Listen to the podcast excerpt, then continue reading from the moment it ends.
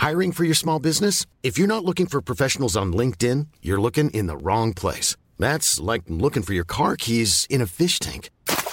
LinkedIn helps you hire professionals you can't find anywhere else, even those who aren't actively searching for a new job but might be open to the perfect role. In a given month, over 70% of LinkedIn users don't even visit other leading job sites. So start looking in the right place. With LinkedIn, you can hire professionals like a professional. Post your free job on linkedin.com slash spoken today. El Heraldo Radio presenta Cámara de Origen, un nuevo espacio para enterarnos del trabajo de las legisladoras y legisladores en los Congresos de México. En Cámara de Origen, tiene la palabra Carlos Zúñiga Pérez.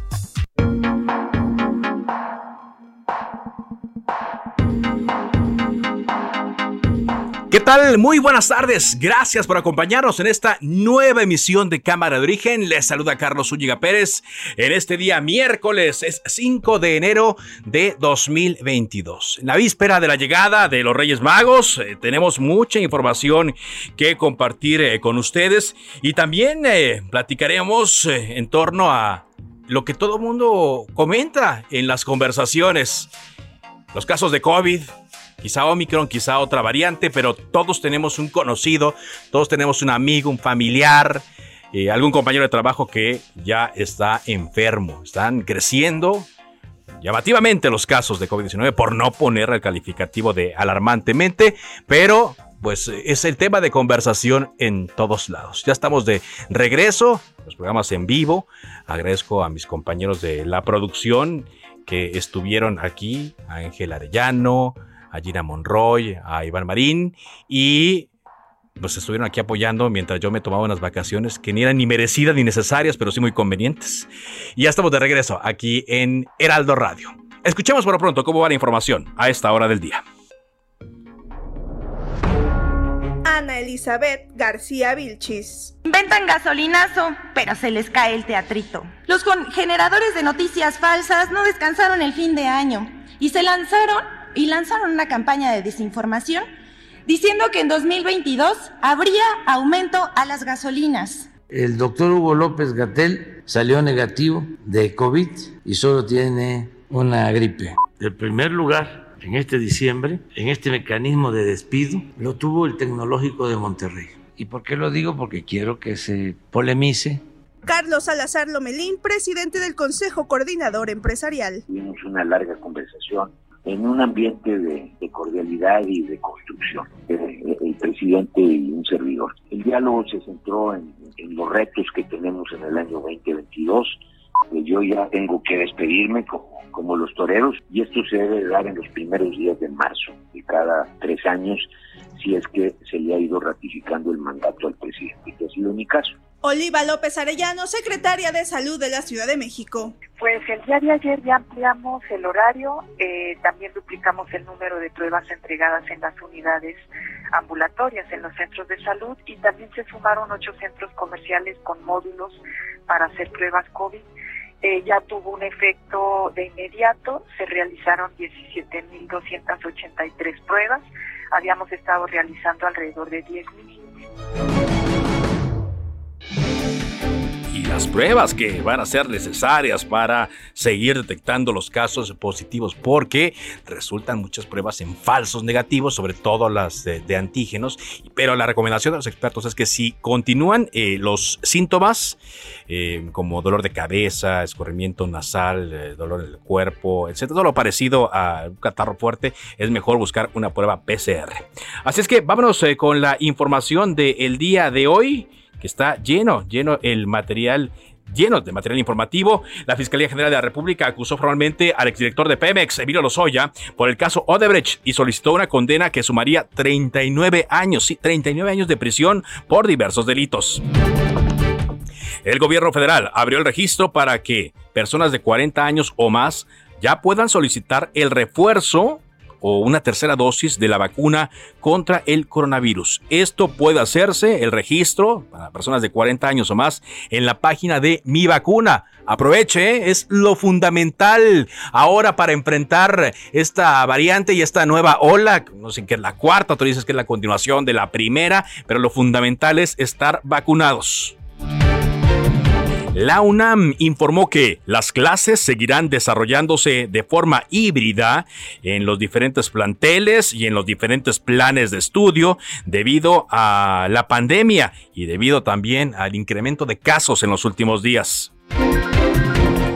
Alumnos y profesores de la Escuela Nacional de Antropología e Historia se manifestaron en oficinas del Instituto Nacional de Antropología para pedir que se contrate a más personal y se designe más presupuesto para esta escuela. Es otro frente que se abre en medio de críticas que han ocurrido y destituciones de directivos en otras escuelas en México, escuelas a nivel superior. Y usuarios reportaron la caída de WhatsApp, de Facebook e Instagram pero también anunciaron que hubo fallas en los servicios de Telmex, de Telcel, también aplicaciones bancarias y videojuegos. Ha sido un día caótico, lo que por cierto le ha eh, complicado el trabajo a los Reyes Magos. Por cierto, eh, Teléfonos eh, de México informó que esto se debió a dos cortes de fibra óptica en Estados Unidos y México, los cuales impactaron el acceso a contenido internacional de Internet.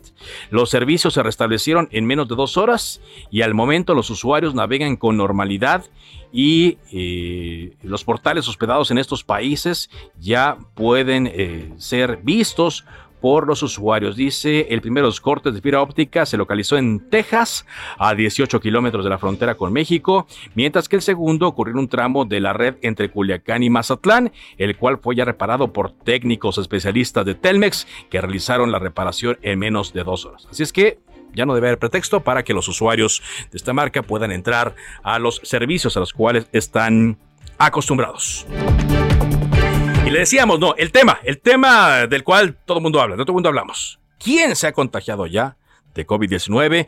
Cuando menos en la Cámara de Diputados, en la Cámara de Senadores están alerta, pero ya hay legisladores eh, que dieron positivo a la prueba. Elia Castillo, te escuchamos con tu reporte. Adelante. Muy buenas tardes, Carlos. Te saludo con gusto. Feliz año. Pues así es, efectivamente, en este, pues prácticamente cuarta ola de COVID-19, pues hay legisladores que en los últimos 10 días han resultado positivos. El día de hoy se sumó a esta, a esta lista la legisladora del Movimiento Ciudadano Ivonne Ortega, quien a través de sus redes sociales anunció que justamente dio positivo a la prueba de COVID-19. A ella, se suma a esta lista, como bien comentaba, pero ya eh, hay otros legisladores, como el presidente de la, de la mesa directiva de la Cámara de Diputados, Sergio Gutiérrez Luna, los senadores César Cravioso y Susana Jara de Morena, así como eh, el legisladores también del PRI y del PAN que se suman a esta lista. Al menos hay siete legisladores entre senadores y diputados que se han contagiado en la última semana. También se suma a ellos la secretaria general de la Cámara de Diputados, Graciela Báez, quien anunció también que dio positivo al SARS-CoV-2. Es así como han ido en aumento los contagios en esta última semana de legisladores y bueno, pues ya estamos a unos días de que inicie la permanente, la comisión permanente aquí en la Cámara de Diputados y eh, seguramente será una eh, un inicio de trabajos legislativos en los que pues estará marcado el tema de los contagios y este repunte por el COVID-19, Carlos. Ese es el reporte que te tengo. Bueno, pues le deseamos una pronta recuperación a todos ellos y al resto de los legisladores, como al resto de la población, al resto de nuestros eh, radioescuchas que se cuiden. Es importante eh, cuidarse, exagerar las medidas que ya todos conocemos, la sana distancia, el lavado de manos o el gel y sobre todo el cubrebocas eh, cuando la sana distancia no sea posible. Hay quienes dicen que a todos nos va a dar que inevitablemente esta nueva variante llegará a todos los hogares de alguna u otra forma. Lo importante es estar preparados. Por eso le decíamos el tema de la vacunación, importantísimo aprovecharlo. Gracias, Elia. Muy buena tarde, Carlos. Bueno, cuando son las 4 de la tarde con 8 minutos tiempo del centro de México, dos temas eh, fundamentales estuvieron en la agenda durante el receso vacacional. Uno de ellos, el proceso que se lleva a cabo en Veracruz en contra de José Manuel del Río Virgen, secretario técnico de la Junta de Coordinación Política, un personaje muy cercano a Dante Delgado del Partido Movimiento Ciudadano y al senador Ricardo Monreal. Se le acusa de homicidio allá en Veracruz fue detenido, se le acusa o se acusa al gobernador Cuitlagua García de persecución política. Y otro tema, el asunto de la consulta de revocación de mandato. ¿Hay o no dinero para la consulta de revocación? Y eh, la forma en la cual intervinieron tanto el Tribunal Electoral del Poder Judicial de la Federación y la Suprema Corte de Justicia de la Nación. Pero hay una propuesta. Ayer Hamlet García Almaguer, diputado federal por Morena y consejero suplente del Poder Legislativo ante el INE, presentó una propuesta para economizar gastos. Y eh, está con nosotros el día de hoy en la línea telefónica. ¿Qué tal, Hamlet? ¿Cómo le va? Buenas tardes, Carlos, para ti y para todo el auditorio del Heraldo. ¿En qué consiste, diputado, en qué consiste esta propuesta que hace usted a los consejeros del Instituto Nacional Electoral? Pues mira, ellos desde el inicio han puesto toda clase de obstáculos para que no se desarrolle este proceso. Una ajustada mayoría, porque recordemos que el acuerdo inconstitucional se votó por seis contra cinco. Después fue revocado en tres ocasiones, dos por la Suprema Corte de Justicia de la Nación y una por la Sala Superior del Tribunal Electoral. Y en esta última resolución, para clarificar un poco el punto, lo que le dice la Sala Superior es que el acuerdo fue notoriamente inconstitucional, lo revoca en ese instante, le ordena al instituto realizar los ajustes presupuestarios internos para poder realizar la consulta de revocación de mandato. El propio INE manifestó ante eh, la Suprema Corte de Justicia de la Nación, bajo protesta de decir verdad solemne, que tenía 1.503 millones para desarrollar la la consulta, y el INE manifiesta que necesita cuatro mil. Nosotros decimos que los mil quinientos son más que suficientes. Y entonces formulamos una, una propuesta. La primera es en materia de capacitación. Lorenzo Córdoba y Ciro Murayama se quieren gastar mil quinientos millones de pesos en cuarenta mil capacitadores y supervisores para realizar una capacitación física de funcionarios de casilla en todo el país para 161 mil casillas. Sí. Nosotros lo que decimos es que a raíz precisamente de la pandemia, y estaba escuchando con mucha atención tu noticiero en instantes anteriores, eh, el sistema educativo del mundo entero se ha dinamizado. Sí. Y ahora, pues, la mayor parte de los contenidos educativos se proporcionan a distancia o bajo un sistema híbrido. Nosotros proponemos un sistema híbrido una plataforma tecnológica que permita con videos de alta calidad que las personas reciban la capacitación a distancia, los ciudadanos. Y 250 millones de pesos para poder realizar la capacitación física en zonas de alta marginación, zonas rurales, zonas donde están establecidas las comunidades indígenas y pueblos originarios y donde no hay conectividad a Internet. Y con este sistema híbrido se gastarían solo 300 millones y no 1.200 como ellos lo están considerando. 300 millones. A ver, eh, entonces déjeme eh, detenerme aquí. ¿Sería una capacitación virtual, es decir, aprovechando las redes, aprovechando el teléfono celular, las computadoras, para aquellas eh, personas que van a participar en la consulta em, en zonas urbanas y sería presencial en las zonas rurales? Sí, zonas urbanas, pero también en zonas semiurbanas y de alta marginación podría entrar la capacitación presencial. O sea, nosotros sabemos que hay mucha desigualdad en el país y hay zonas donde no hay penetración de Internet, pero ahorita, por ejemplo, ya el acceso a teléfonos inteligentes está arriba del 60% de la población mexicana. También se podría compartir contenidos a través de mensajes de texto, televisión abierta, todas las plataformas que los sistemas de telecomunicaciones permitan, tiempos de radio y televisión del Estado y demás, para poder economizar en estos aspectos. Ahora, eh, ¿Será suficiente con esto? O sea, el ahorro es suficiente. Los consejeros del INE han estado diciendo que el dinero lo necesitan, diputado, para cumplir lo que la ley les ordena. Es decir, eh, que se haga un símil a la última elección federal, que se instalen las casillas, que fuera, que sea una elección como a la que todos acudimos, eh, las elecciones federales, ¿no? Donde haya funcionarios, donde haya una mesa, donde haya además estas mamparas, donde haya el material de esa calidad. Ese es el argumento que ellos dan. Con esta propuesta de reducción, ¿se cumple con lo que la ley especifica?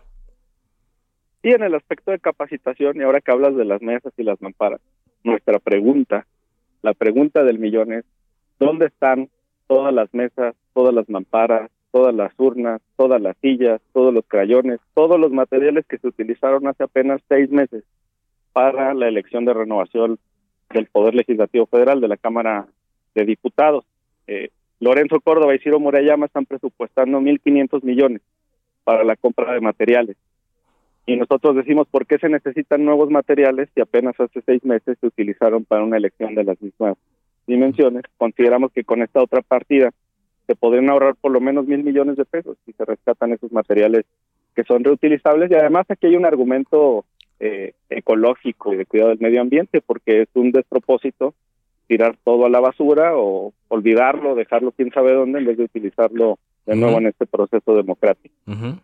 ¿No es conveniente, eh, diputado? Estoy eh, platicando con el diputado federal de Morena, Hamlet García Almaguer, que ante estas eh, necesidades que se están dando en otros ámbitos, ¿no? principalmente el de salud, ante esta realidad que se está dando en la pandemia, del uso de la tecnología, del reciclaje que usted menciona, ¿se modifique la ley, se adecue la ley para evitar esto que ustedes consideran como trabas?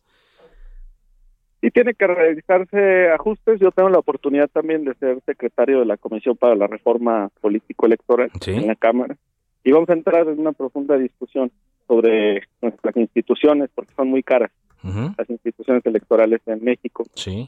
Eh, me parece que en un país con tantas carencias eh, es incoherente que un consejero reciba un aguinaldo de más de medio millón de pesos, 534 mil pesos que tengan más de 260 asesores que cobran salarios altísimos y que no les importe gastar, no tienen empatía con las carencias y con las necesidades que existen. Te quiero poner otro ejemplo. Eh, acompañé al presidente nacional del partido, Mario Delgado, hace aproximadamente 15 días al INE a devolver un cheque por 547 millones de pesos para la compra de vacunas. Y Lorenzo Córdoba y Ciro Murayama están analizando si aceptan o no la devolución de los recursos. Sí están jugando con la vida y con la salud de las personas. Pero a ver, a ver, pero ahí, la, permítame un momentito, ahí hay otros caminos. Digo, el INE cumple con la ley al entregarle el dinero, pero no hay una claridad en saber qué se hace cuando se regresa el dinero. Dicen, por pues regresenlo a la tesorería, ¿no? Y hay claridad y hay precedentes. Es que a mí sí me parece un poquito, eh, diputado, perdón que lo diga, eh, arriesgado decir que se pone en riesgo la salud y la vida de las personas, cuando yo podría decirle que también se pone en riesgo la salud de las personas por llevar a cabo una consulta popular. No, porque ese es un derecho constitucional. Está en el artículo 35, fracción 90. Exacto. Pero hay un precedente. Hay un precedente de devolución de recursos ante el INE que fue realizado por parte de Margarita Zavala. Y con mucho gusto te lo compartiré y al equipo de ah, producción para que lo tengan. Y eso se está manifestando ante el Consejo General del INE. Yo creo que no existe una razón por la cual no reciban el cheque y lo remitan a la tesorería, porque al fin y al cabo las participaciones, los recursos, las prerrogativas son distribuidas por el propio Instituto Nacional Electoral. Entonces, así como bajó el dinero con esa escala en el instituto, así lo estamos mandando de regreso. Sí. Ahora, porque, también se, podría adecuar la ley para eso, ¿no? Para que el regreso de dinero, que también los partidos políticos reciben mucho dinero, y entiendo yo que con ese argumento Morena está regresándolo, pues sea de una manera más eh, fácil y que se note en dónde, a dónde va a ir este recurso que ustedes regresan. Sí, es, es una gran idea y lo vamos a analizar con mucho cuidado para la reforma. me parece que sería adecuado. Morena tiene un compromiso permanente con la sociedad y desde el inicio del ejercicio anterior, del 2021, se manifestó por parte del presidente nacional del partido que se iba a hacer la devolución y se han hecho todas las gestiones para poder devolver los recursos si el INE rechaza la devolución, nosotros vamos a ir al Tribunal Electoral y a la Suprema Corte para solicitarles que obliguen a que acepte los recursos. Yo lo que voy entendiendo aquí, eh, diputado, es que eh, se está abriendo un precedente también, ¿no? Al estar interponiéndose estos recursos, tanto el Tribunal Electoral del Poder Judicial de la Federación como la Suprema Corte de Justicia, pues están cumpliendo con su trabajo, ¿no? Y están marcando el camino, sentando precedentes en este tipo de acciones que no están contempladas claramente en la ley, que son novedosas. Sí, es el papel que tienen los tribunales constitucionales, decirte que los propios consejeros de la minoría, los que perdieron la votación, seis contra cinco, en la anterior ocasión, manifestaron que la lógica eh, era natural para poder eh, desestimar este acuerdo que Lorenzo Córdoba quiso imponer. Muchas consejeras y consejeros que votaron en contra manifestaron que había ideas para poder resolverlo y que además era notoriamente inconstitucional. ¿Esto por qué? Como te decía, el derecho a la consulta está establecido por el artículo 35, fracción novena, y los derechos constitucionales tienen una protección cualificada, tienen una protección superior, que está establecida por el artículo 29 de la propia Carta Magna. Entonces, en la propia Carta Magna 29 y 27.2 de la Convención Americana se establece la ruta para que una autoridad administrativa pueda suspender derechos. Lo que ocurrió con el INE es que ellos suspendieron el derecho a la consulta sin haber cumplido con estos requisitos y además invadiendo las facultades de nosotros de la Cámara de Diputados, porque en este país solamente el Poder Legislativo puede decretar la suspensión de derechos. Si no, imagínate, cada autoridad administrativa se le antojaría suspender derechos de manera generalizada y no tendríamos un mecanismo de defensa. Así es que sí, celebramos las resoluciones tanto del Tribunal Electoral como de la Suprema Corte y confiamos en que nos seguirán dando la razón. Muy bien. Entonces, ¿qué podemos esperar de, esta propuesta que hacen el diputado Hamlet García Almaguer para economizar? ¿Cuál sería el camino? Y, no sé si se han eh, ustedes eh, puesto un plazo para poder darle una solución y que haya la consulta mm, popular de revocación de mandato. Pues ya me contestaron que lo están analizando, que, que van a analizar si, si ahorran o no ahorran. Yo creo que no es un tema de disyuntiva, me parece que tienen que estimar las, las propuestas porque además vienen de la ciudadanía. A través de Twitter también en Hamlet-Almaguer estamos recibiendo las propuestas ciudadanas. Muchos ciudadanos, por ejemplo, han considerado que sería oportuno que las y los funcionarios de casilla que participaron en los procesos de 2018, 2019, 2020 a nivel local eh, y 18 federal pudieran participar en este caso como funcionarios. Se podría abrir la ventana a voluntarios eh, y otras formas de economizar. Así es que nosotros vamos a seguir insistiendo porque estamos a favor de las propuestas y de seguir comentándole al INE cómo sí se puede realizar la revocación de mandato con los 1.500 millones de pesos que tiene. Muy bien. Pues le parece, platicamos más adelante para ver estas propuestas eh, y cómo van caminando la, la, la recepción y cómo van dándose las ideas. Muchas gracias. Claro que sí, Carlos. Muchas gracias a ti y a todo el auditorio del Heraldo. Muy buenas tardes. El diputado federal por Morena y consejero suplente del Poder Legislativo ante el INE, García Almaguer. hay que decirlo, ¿no? y eso sí me gustaría aclararlo rápidamente, que eh, la, la mm, ley electoral actualmente está así con partidos caros, con un INE obeso, con un INE que está sobrecargado de actividades, porque los propios políticos así lo han aprobado. Los propios legisladores han reformado una y otra vez nuestras leyes electorales para que tengamos estos eh, eh, aparatos costosos, grandes, a veces burocráticos, pero es la propia ley electoral que han hecho los partidos políticos. Porque por la desconfianza que hubo en el pasado, cada que perdía alguien, las elecciones 2006, 2012 se reformaba y ahora se quejan pues qué bueno, y ojalá pronto sí podamos ver una reforma eh, en torno a este tema. Paco Nieto, el presidente habló de muchos temas hoy en la conferencia, pero habló de temas económicos en particular. Adelante con tu reporte, Paco. Carlos, ¿qué tal? Eh, muy buenas tardes. Pues sí, en esta mañanera el presidente López Obrador informó que se cayeron 300 mil empleos en diciembre de 2021 por prácticas de outsourcing y dio a conocer que pues eh, este tema lo encabeza el TEC de Monterrey, porque fue la empresa que despidió a más empleados y después el presidente dijo, pues los vuelven a contratar ah, eh, en, enero y con esto con el propósito de no pagar eh, prestaciones. reconoció que todavía hay empresas, empresas que despiden a sus empleados y bueno, dijo que están hablando ya con estas empresas para que se eviten estas prácticas, pero es decir, el presidente pues reconoce que se hicieron cambios al outsourcing, pero esto todavía no ha concluido. Escuchemos al presidente López Obrador las empresas que todavía despiden a sus trabajadores en diciembre solo para no pagarles sus prestaciones y los vuelven a contratar en enero. Analizando una por una, la mayor parte tienen que ver con servicios y con lo educativo. Y aun cuando se modificó la ley y se está combatiendo el outsourcing, todavía en diciembre tuvimos problemas. Se nos cayeron más de 300 mil empleos. Y bueno, el presidente también informó que a finales del mes de enero se presentará un paquete de inversión que se está trabajando entre la Secretaría de Hacienda y el Consejo Coordinador, Coordinador Empresarial.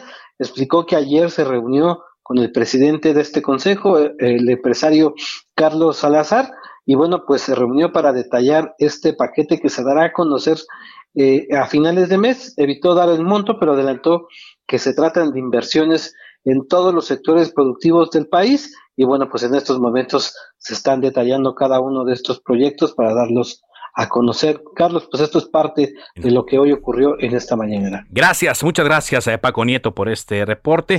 Y están las redes eh, inundándose de una noticia, ya que eh, eh, uno de los tenistas más famosos del mundo, Novak Djokovic, ha sido deportado de Australia. No podrá participar en la primera competencia de tenis de relevancia en el año Estuvo retenido en el aeropuerto de Melbourne desde que aterrizó en la medianoche del martes tras haber recibido una exención médica que le permitía jugar el primer considerado Grand Slam del año, el primer torneo.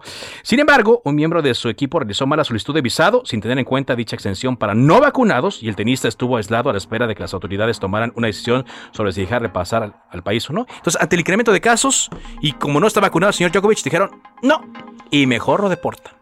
Nada escándalo. Vamos a una pausa. Regresamos con más a Cámara de Origen por Heraldo Radio. Se decreta un receso. Vamos a un corte, pero volvemos a Cámara de Origen con Carlos Zúñiga Pérez.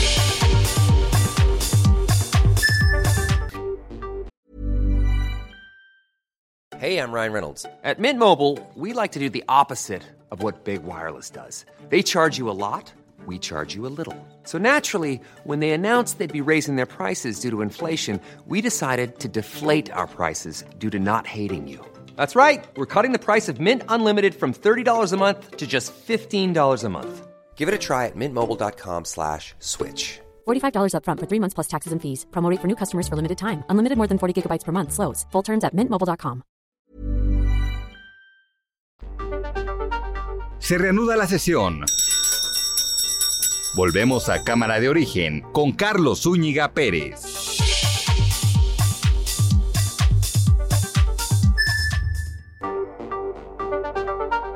Contacte a Carlos Zúñiga Pérez en Twitter, Facebook e Instagram como arroba carloszup.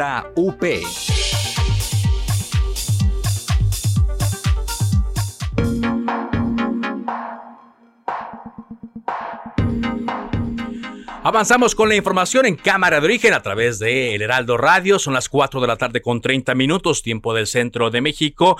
Y hoy, 5 de enero de 2022, nos despertamos con un dato en torno a Emilio Lozoya Austin, exdirector de Petróleos Mexicanos, porque ya la Fiscalía General de la República, y después de todo el tiempo que ha transcurrido desde que Emilio Lozoya fue extraditado desde España, pues está solicitando una condena por los distintos delitos a los cuales, de los cuales es acusado Emilio eh, Lozoya y eh, se habla de una cantidad de años eh, que podría darse, que no, que es una suma de entre varios delitos, pero Diana Martínez, reportera de Heraldo Media Group, nos tiene más detalles. Adelante, Diana. Así es, Carlos, buenas tardes. Pues apenas en noviembre pasado se le impuso la medida cautelar de prisión preventiva justificada al exdirector de Pemex, Emilio Lozoya, y ahora la Fiscalía General de la República ya solicitó a un juez federal que se le imponga una pena de 39 años de cárcel por el caso Odebrecht. Fuentes judiciales confirmaron que la Fiscalía solicitó que tanto el exfuncionario como su madre, Gila Margarita Austin y Solís, sean llevados a juicio y condenados por el delito de lavado de dinero, asociación delictuosa también, y en el caso de Lozoya también por el delito de, de cohecho.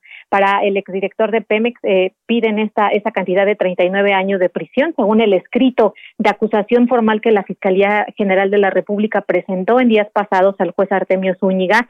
Se pide además que el imputado repare el daño causado por los sobornos que presuntamente recibió de la empresa brasileña. También eh, pide una pena de 15 años de, cárcel eh, para Lozoya por el delito específicamente de operaciones con recursos de procedencia ilícita, conocido como lavado de dinero, 14 años por cohecho y 10 más por asociación delictuosa. Eh, en los próximos días, pues el juez va a notificar a la defensa de Lozoya que la fiscalía ya presentó la acusación formal y solicitó que se inicie el juicio oral. En el juicio oral se tienen que desahogar todas las pruebas presentadas y en el caso de la mamá eh, eh de Lozoya solicita 25 años de prisión, Carlos. 25 años de prisión. Ahora, eh, esto pues seguirá su curso. Es la solicitud que se hace al juez José Artemio Zúñiga Mendoza, juez de control del Centro de Justicia Penal en el reclusorio norte. Y eh, pues esto será eh, notificado después a la defensa y bueno, va a seguir el proceso. Es decir, no sería todavía esta solicitud de años de cárcel, esta condena, algo inmediato. No, primero tiene que desarrollarse todo el juicio oral, cuando citan a, una audiencia, la audiencia intermedia, posteriormente se dan a conocer cuáles son las pruebas con las que cuenta la defensa, también eh, que, está señalando la Fiscalía General de la República específicamente. Posteriormente, durante el juicio oral, se tienen que desahogar todas esas pruebas, eh, pero por lo menos esta es la pena, o son las dos penas que están solicitando tanto para Lozoya como para su madre, y, bueno, pues todavía eh, se tiene que determinar si se encuentran penalmente responsables. Muy bien, gracias Diana, gracias por este reporte. Buena tarde. Muy buena tarde. Bueno, decía yo al arranque de Cámara de Origen que había otro tema que estuvo en la agenda durante los días de vacaciones y fue la detención de José Manuel del Río Virgen, secretario técnico de la Junta de Coordinación Política, un personaje cercano a Ricardo Monreal, también muy cercano a Dante Delgado, pero muy apreciado por eh, los eh, senadores, por los legisladores con los cuales eh, ha trabajado. Se creó ya una comisión especial de la Cámara de Senadores que investigará los abusos de autoridad, violaciones al Estado de Derecho y derechos humanos en Veracruz, después de que se han denunciado a raíz del caso de José Manuel de Río Virgen, que pues se ha utilizado a la justicia para encarcelar a opositores eh, políticos. Está con nosotros el eh, senador Miguel Ángel Macera, coordinador del PRD en la Cámara Alta. Senador, ¿cómo está? Muy buenas eh, tardes. ¿Qué tal, Carlos? Me da mucho gusto saludarte, saludar a tu audiencia muy buenas tardes. Gracias, buenas tardes y, feliz año, senador. Platíquenos un poco de esta, de esta eh, comisión que, se crea eh, para investigar estos abusos allá en Veracruz. ¿Quiénes la integrarían? ¿Cuál sería el propósito final, senador? ¿Cómo no, Carlos? Mira, esta comisión se crea precisamente con eh, apoyo en lo dispuesto tanto por la ley orgánica del Congreso como por el propio reglamento del Senado de la República, en donde ambos dispositivos establecen la posibilidad de que el Senado de la República pueda crear comisiones especiales para conocer por un tiempo determinado o de un asunto específico eh, y obviamente preparar un informe. Así no es una ni dos las que existen. Hay en la práctica parlamentaria varios de estos casos la más reciente que recuerdo yo fue la de nuestro compañero eh, que perdió la vida, Rafa Moreno Valle. Eh, se crea en esta ocasión con el, consenso de todos los grupos parlamentarios en la Junta de Coordinación Política, como bien se anotaba, eh, y ahí firma todos los grupos parlamentarios, coordinadoras, coordinadores, y se establecen una serie de puntos entre los cuales pues destaca esto de documentar, de analizar posibles casos de abuso de autoridad o, violación a derechos humanos, eh, afectación al Estado de Derecho. Entonces, eh, en este momento, Carlos, esta comisión está trabajando ya con este fundamento de creación por parte de la Junta de Coordinación Política de todos los grupos parlamentarios. todos, incluyendo Morena, el partido del cual es Cuitlagua García por supuesto, de todos los grupos parlamentarios. Eh, se establece ahí que además con la ponderación de los valores que representa cada grupo, eh, por eso es que cobra relevancia lo que acabas de mencionar, y, eh, y bueno, vendrá, porque en este momento, como todos sabemos, no estamos en periodo ordinario, vendrá el periodo ordinario en donde estaremos en posibilidad de presentar un informe al Pleno del Senado de la República. Y el Pleno del Senado de la República vendrá a culminar lo que dicen las disposiciones legales para poder determinar qué curso o qué dirección se siga con toda la información que ya se tenga. O sea, todavía no hay un propósito, que es lo que algunos pensarían que si el Senado va a decretar la desaparición de poderes en Veracruz, etcétera, todavía no se llega a eso. me imagino que lo irán haciendo, senador, conforme se vayan llegando de información. Es correcto, se están, se están llegando casos. Y te quiero decir que además es un trabajo que hemos planteado y hemos reiterado, y ayer lo decía el senador Dante, eh, escrupuloso y serio. Es decir, no vamos a atender a una llamada telefónica que diga, oiga, se está cometiendo o se cometió. Aquí se tiene que documentar, tenemos que identificar personas, identificar autoridades, identificar expedientes y señalar hechos. Y precisamente con eso, e incluso ya tenemos casos ahora, Carlos, que tienen ya resoluciones federales, ¿eh? O sea, no solamente hablamos de casos de justicia local, sino que esa justicia local ya pasó por el crisol de la justicia federal y eh, hay amparos concedidos por, pues, por violaciones pues, de procedimiento. Muy bien. Ahora, ayer cuando se entera de este asunto, pues el gobernador, en pocas palabras, desdeñó la creación de esta comisión, dice que no tenga un problema, que no tenía problema con que un grupo de senadores, así dice, no es comisión, es un grupo de senadores eh, que trabaje e, e, investigue. Pero lo que usted me está diciendo es que no es solo un grupo de senadores, sino que están eh, llevándolo a cabo la conformación con todas las de la ley. ¿Qué opina de este desdén? Bueno, mira, yo lo que te diría es que eh, la comisión no está dirigida en este momento, como tú ya bien señalaste, a un tema que tenga que ver con el Ejecutivo Estatal. Eh, se ha abocado a recopilar datos que tienen que ver con la Fiscalía, que es un órgano autónomo, y con el Poder eh, Judicial del Estado, que es un poder distinto al Ejecutivo.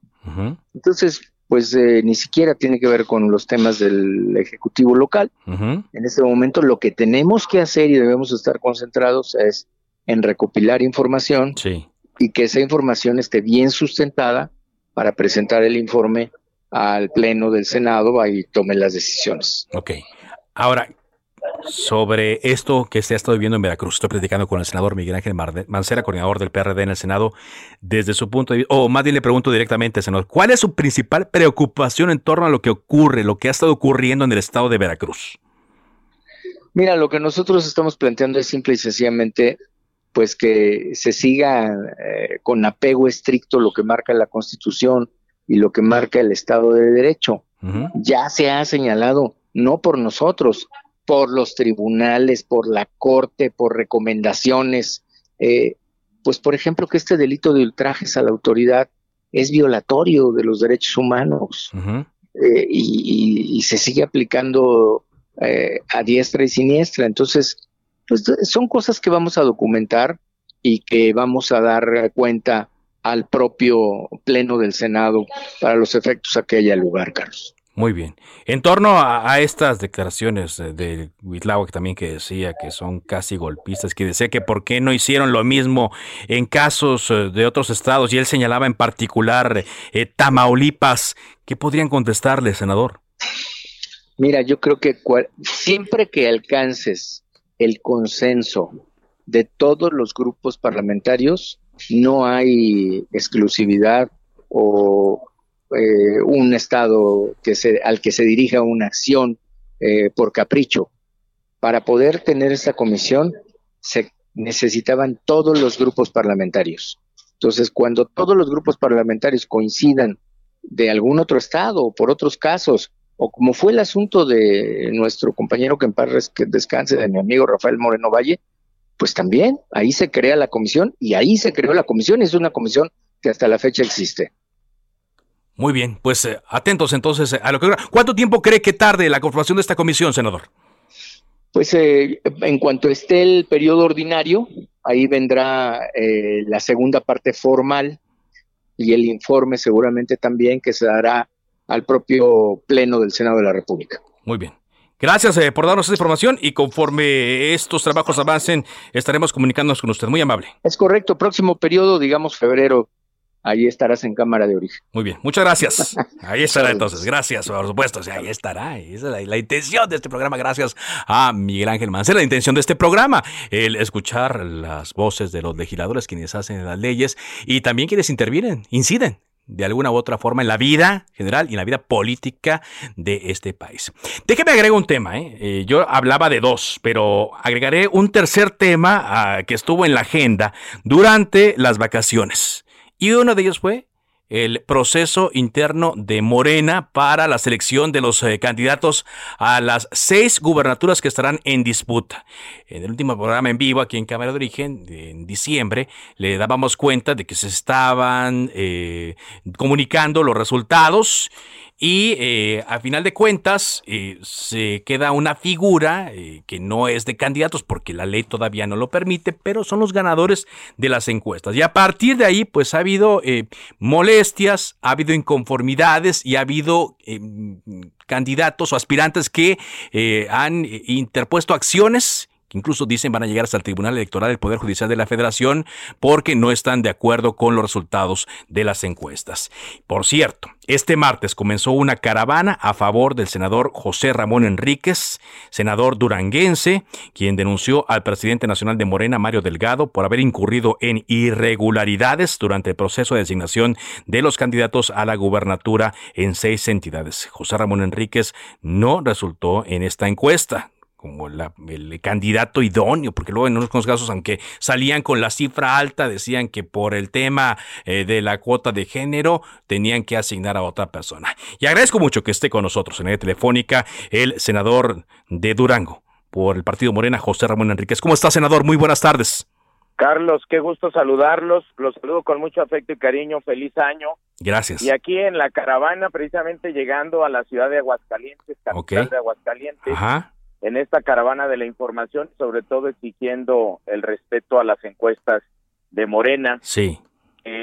como ustedes ya han tenido información, el día 18 de diciembre se había tenido ya prácticamente una designación firmada que subieron a la plataforma de Morena. Sí. Y el día 22, cuatro días después, sin haber terminado el levantamiento de las encuestas en el estado de Durango ya se tenía candidatos en Oaxaca y en Durango. Es decir, el día 22, después de 14 horas de estar precisamente revisando por primera vez las encuestas, abrieron los paquetes, hicieron el teatro de, pero verdaderamente reprobable, y resulta aún más indignante que ni siquiera se hayan molestado en ver qué opinaban los ciudadanos de Durango, porque no habían terminado la encuesta, y para la Comisión Nacional de Elecciones no importaba lo que pensaran los duranguenses.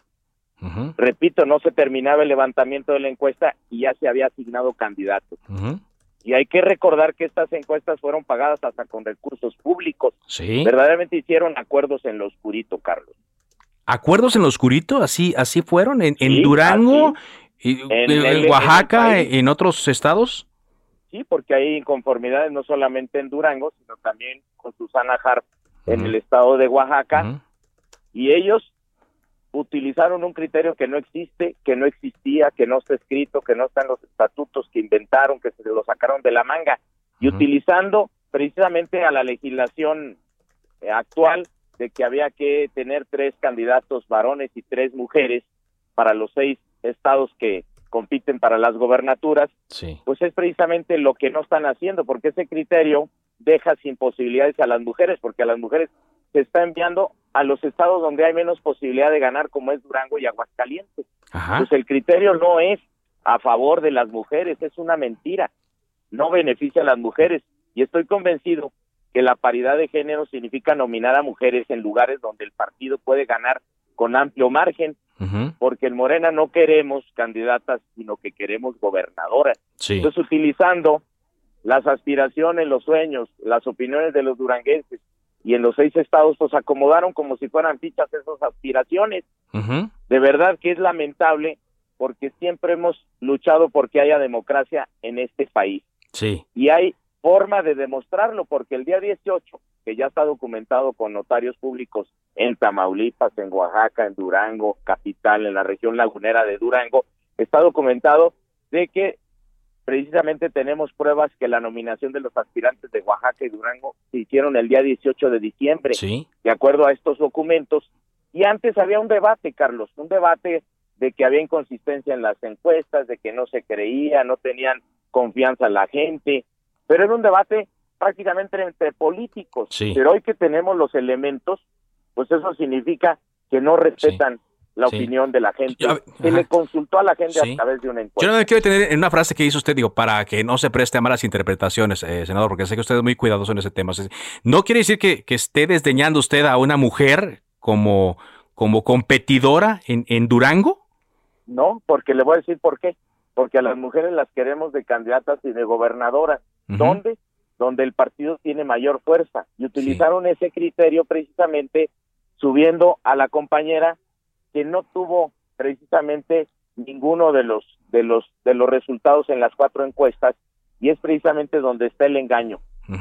asignaron a los estados como si fuéramos fichas y lo repito, porque las mujeres sí quieren participar y por supuesto que incluso en las encuestas hay una pregunta donde las encuestadoras nacionales, Carlos, dicen respeta el derecho a las mujeres y en todos los gané precisamente porque siempre que he tenido la oportunidad de estar en una responsabilidad pública, pues he sido acompañado o he acompañado a las mujeres precisamente a cumplir con esas responsabilidades. Es triste, es lamentable y no podemos estar de acuerdo con injusticias. Sí. No es posible que se sacrifique a Durango. ¿Y en qué se sacrifica? Pues precisamente en esa aspiración y ese sueño por tener una alternancia donde haya un cambio de gobierno y donde precisamente haya resultados como como gobierno desde un punto de vista de la lucha que hemos emprendido toda la vida. Hoy Eh, no tenemos sí. desde el punto de vista moral ético Sí. en la política desde Morena y recordemos el lema de Morena, la esperanza de México. No podemos cimentar este país con mentiras, con simulaciones. Se armó el teatro durante más de 14 horas Ajá. y habían firmado los miembros de la Comisión Nacional de Elecciones, ya habían firmado precisamente la designación. Ajá. Y hay un abismo y hay una incongruencia. Sí. ¿Entre qué? Entre lo que dice el presidente, que lo dijo precisamente el día de ayer nuevamente, que Sí. las encuestas es el mejor método, Sí. que hay que respetarlo, que el pueblo opina a través de las encuestas, y desgraciadamente fue lo que no se hizo. ¿Usted tiene copia de las encuestas, senador? Sí. Sí, y en las encuestas, usted, en todas usted sale con ventaja. Sí, señor, aquí tenemos las encuestas Muy bien. muy a la mano Ajá. de Covarrubias, de Asociados, de Mendoza Blanco, de Buendía y Márquez y la propia de Morena, y estas fueron públicas porque está grabado. Pero lo más triste, indignante es eso, que no se terminaba la encuesta y hoy está demostrado que están trabajando con ese Sí. acuerdo oscuro, opaco, Ajá. y desde ese punto de vista pues vamos a luchar. Ajá. Ya lo hicimos con impugnaciones Sí. adentro, precisamente en los órganos internos de Morena, Ajá. y lo hicimos en el Tribunal Federal Sí, Electoral. entonces, eh, para que No, le quede claro a nuestro auditorio, estoy platicando con el doctor José Ramón Enríquez, senador de Morena por el estado de Durango, que aspira a la candidatura de Morena a la gobernatura de este estado. Usted no descalifica las encuestas en sí, sino la interpretación que la dirigencia nacional y la Comisión de Elecciones de Morena hicieron. No, es que el método de las encuestas estaba acordado y cada pregunta tenía un valor Sí. y al final presentaron las encuestas donde ganamos las encuestas, pero ellos no utilizaron las encuestas para tomar una decisión. Exacto. Y utilizaron Un criterio. un criterio en Durango donde dicen hay que darle oportunidad a las mujeres para Sí. cumplir con la legislación. Ajá. No, es que ese mismo criterio utilizaron en contra de la mujer Sí. en Oaxaca con Susana Harp. Sí. Entonces, nosotros no tenemos un estado donde Morena tenga el mayor posicionamiento, mayor presencia, mayor Ajá, fuerza. ajá. En el país somos Ajá. el número cinco, Ok. pero también en las circunstancias donde las mujeres con mayor presencia, pues es Mara en Quintana Roo y es Susana Harp en Ujú, Oaxaca, ujú. donde en Oaxaca el 55% quieren que haya una gobernadora. Sí. Entonces es una es una grave contradicción, es una paradoja y tanto que ha luchado este país porque haya democracia Sí. Tantos hombres y mujeres libres y valientes que perdieron la vida porque este país luchando en las calles fueron reprimidos Sí. y luchando porque haya honestidad, transparencia. Hoy con qué cara le decimos al pueblo de Sí, México que en claro. Morena se hacen las cosas honestas. ¿No se esperaba usted, usted esto, senador, con toda su experiencia política, con lo que le habían informado, con, el con la experiencia de 2020, ¿no se esperaba usted esto que pasó allí en Durango? No, de verdad que no. Fui, de- Ujú. fui delegado de Morena en Chihuahua, se hizo una encuesta, se respetó, el que ganó la encuesta fue candidato. Hoy verdaderamente hay una evidencia que tenemos en la mano, hay muchos documentos ya notariados, repito, y donde no se respetó Sí. la opinión de los Muy bien. ciudadanos, Ajá. no se respetó el resultado de la opinión de nuestra gente. Finalmente, senador, le pregunto, sí, es lamentable usted, le, pregunto, viene en esta caravana, ¿cuál es el propósito final? ¿Qué es lo que ustedes se han planteado? Pues primero informarle a la gente, informarle qué sucedió en Morena, sí, y que nosotros sigamos en esta lucha hasta que se convierta en una lucha donde el propio partido tiene que revertir la decisión en función de la gente y el respeto por el pueblo de Durango y el pueblo de Oaxaca. ¿Y si no la revierte, senador? lo pueden hacer. Pues está el Tribunal Federal Electoral y vamos a esperar. Y repito, no somos ingenuos, no somos inocentes ni tenemos fe ciega. Es una lucha legítima. No podemos permitir una injusticia. Estamos luchando por nuestros derechos con convicciones, con principios. Y por supuesto que vamos a llegar hasta las últimas consecuencias. Y por eso esta caravana que está recorriendo parte del país desde Durango a la Ciudad de México, donde haremos nuestro pronunciamiento y vamos a decidir en función de nuestra gente, porque así fue la decisión de los representantes de los 39 municipios en Durango, Carlos. Le agradezco mucho que nos haya tomado esta llamada. Y, si me permite hacer un comentario, Heraldo hizo una encuesta y precisamente salió la encuesta como salieron las encuestas de las calificadoras o de las encuestadoras con un 97.5% y tuve la oportunidad de estar con ustedes en su gran medio de comunicación y la oportunidad de poder tener varias entrevistas donde se visualizaba precisamente una decisión en función de lo que piensa la gente de Durango. No nos pueden santificar. Muy bien. No nos pueden lastimar y por eso vamos a luchar para limpiar a Moreno. Muchas gracias, senador. Muchas gracias a todos. Gracias, estamos atentos a la llegada de esta caravana. Israel Lorenzana, cerramos contigo porque se está ayudando a los Reyes Magos a llegar esta noche con regalos. Adelante. Carlos Zúñiga, muchísimas gracias. Efectivamente, los auxiliares de los Reyes Magos ya comenzaron a trabajar en el eje 1 norte. Ya está cerrado, de hecho, por los puestos que se han colocado a partir de Avenida del Trabajo y con dirección hacia el Paseo de la Reforma, totalmente cerrado allí en la zona, en el corazón de Tepito, y esto por supuesto será hasta el día de mañana. Tenemos cortes viales a partir de la zona de Avenida del Trabajo, también a través del Paseo de la Reforma, elementos de la Secretaría de Seguridad Ciudadana que están por supuesto resguardando todo ese punto. Así que bueno, pues un llamado por los automovilistas, hay que evitar cosas. Muchas gracias, Israel. Buenas tardes y gracias a ustedes se cita para el próximo programa. Cámara de origen, a la misma hora, por las frecuencias de El Heraldo Radio. Se levanta la sesión.